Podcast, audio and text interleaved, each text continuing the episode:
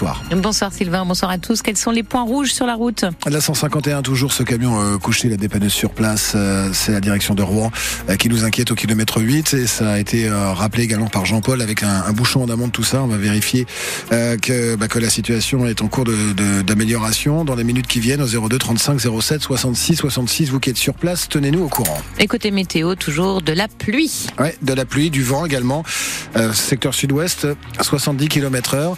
pluie, une trentaine de millimètres sur la journée de demain et toujours ce thermomètre au-dessus des, des 10 degrés dans l'après-midi jusqu'à 14 dans la métropole rouennaise, bien au-dessus des normales. Prévision complète à la fin de ce journal.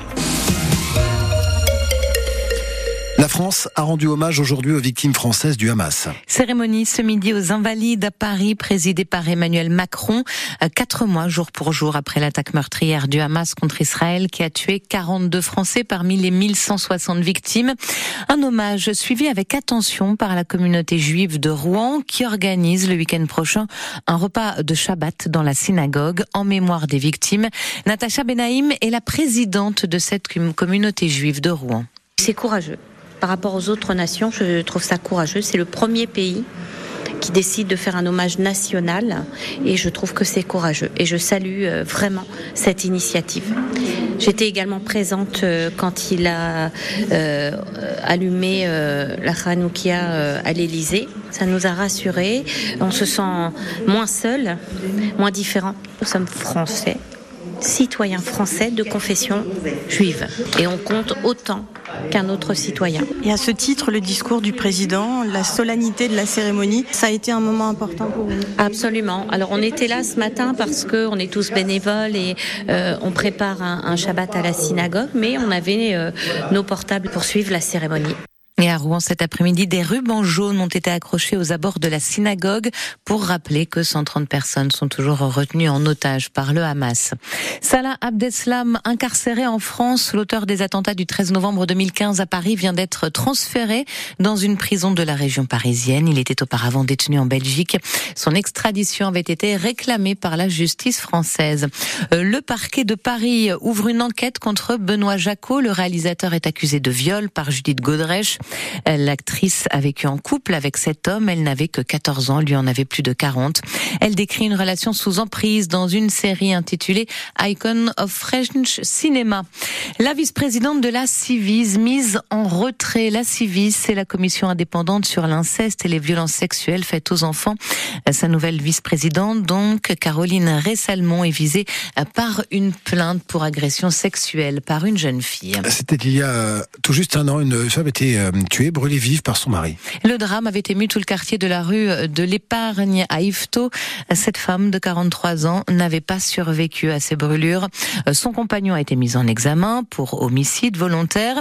L'instruction n'est toujours pas terminée, mais le juge des libertés a décidé récemment de lever sa détention provisoire. Le parquet a donc fait appel. L'audience avait lieu ce matin, un an jour pour jour après les faits. Donc Christine Wurtz. C'est un hasard, mais l'audience se tient à la date anniversaire du drame. Le soir du 7 février 2023, Séverine, 43 ans, se transforme en torche humaine dans l'appartement qu'elle partage avec son compagnon.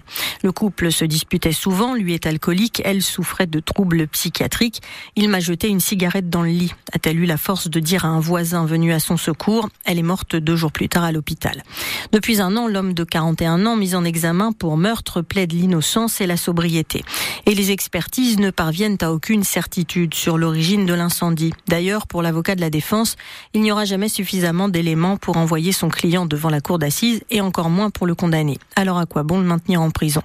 Ni le parquet ni les parties civiles ne sont de cet avis et réclament le maintien en détention d'un homme décrit comme instable et délirant, un dangereux pyromane qui avait déjà mis le feu à son appartement, à l'écharpe de la victime et menacé de brûler sa famille. La décision sera rendue demain matin. Un homme retranché à son domicile ce matin à Notre-Dame de Bondeville, près de Rouen. Il menaçait de se suicider. Les forces de l'ordre ont dû intervenir. L'homme de 26 ans était seul, il n'était pas armé.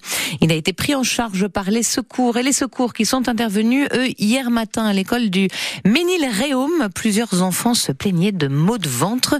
La mairie craignait une gastro-entérite fulgurante. Elle a donc appelé les secours. Le médecin du SMUR a réalisé un bilan sur l'ensemble des enfants qui présentaient des symptômes. Aucun d'entre eux n'a dû être hospitalisé. Tous les enfants purent partir avec leurs parents. 18h05 sur France Bleu Normandie et des cris de joie maintenant. Logan Fontaine Regardez oui, Logan qui arrive, Logan C'est Logan Fontaine Logan Fontaine Logan Fontaine, et oui, vous venez de l'entendre, il est champion du monde. Ce Rouennais de 24 ans a signé ce matin un exploit. Il s'est emparé du titre mondial à Doha en nage en eau libre sur 5 km. L'argent revient à un autre Français, Marc-Antoine Olivier. Et les Bleus marquent un doublé historique. Cette médaille d'or pour le Rouennais licencié au club des Vikings et de très bonne augure à six mois des Jeux Olympiques de Paris. Le début pour euh, les Normands des huitièmes de finale de la Coupe de France de football. Et le HAC qui se déplace à Strasbourg ce soir et espère décrocher sa place en quart. Ça n'est pas arrivé depuis 64 ans hein, tout de même. Alors pas question de laisser passer l'occasion. Onzième en ce moment de Ligue 1, les Ciels et Marines sont bien décidés à aller le plus loin possible cette année en Coupe de France. C'est en tout cas le souhait du défenseur à vrai, Walid El Ajam. On a envie de, faire quelque chose du, durant cette coupe. Euh, effectivement, les années précédentes, peut-être qu'on a un peu laissé de côté euh, la coupe au profit du championnat, mais là cette saison c'est l'une des, rares fois où, les matchs sont assez euh, espacés, hormis celui, celui-ci. Donc euh, on peut se permettre de, jouer les matchs à fond et, et puis, et puis voilà, on, espère aller le plus loin possible. Après en plus il y a l'effectif pour, donc euh, tous, les ingrédients sont réunis pour aller le, plus loin possible et puis pour en tout cas la, la, la jouer la manière la plus sérieuse possible.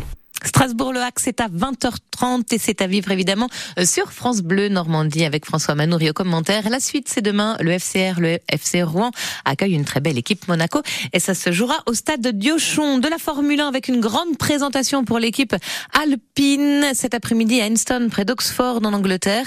Alpine qui a présenté sa nouvelle voiture, sa livrée 2024. Elle sera pilotée cette saison par nos deux Normands, les Broïciens Esteban Ocon et le Rouennais Pierre Gasly. L'objectif de ce bolide d'être plus compétitif et surtout permettre à Alpine de briguer le top 4 du championnat. Euh, L'an dernier, l'écurie n'avait fini que à la sixième place au classement des constructeurs.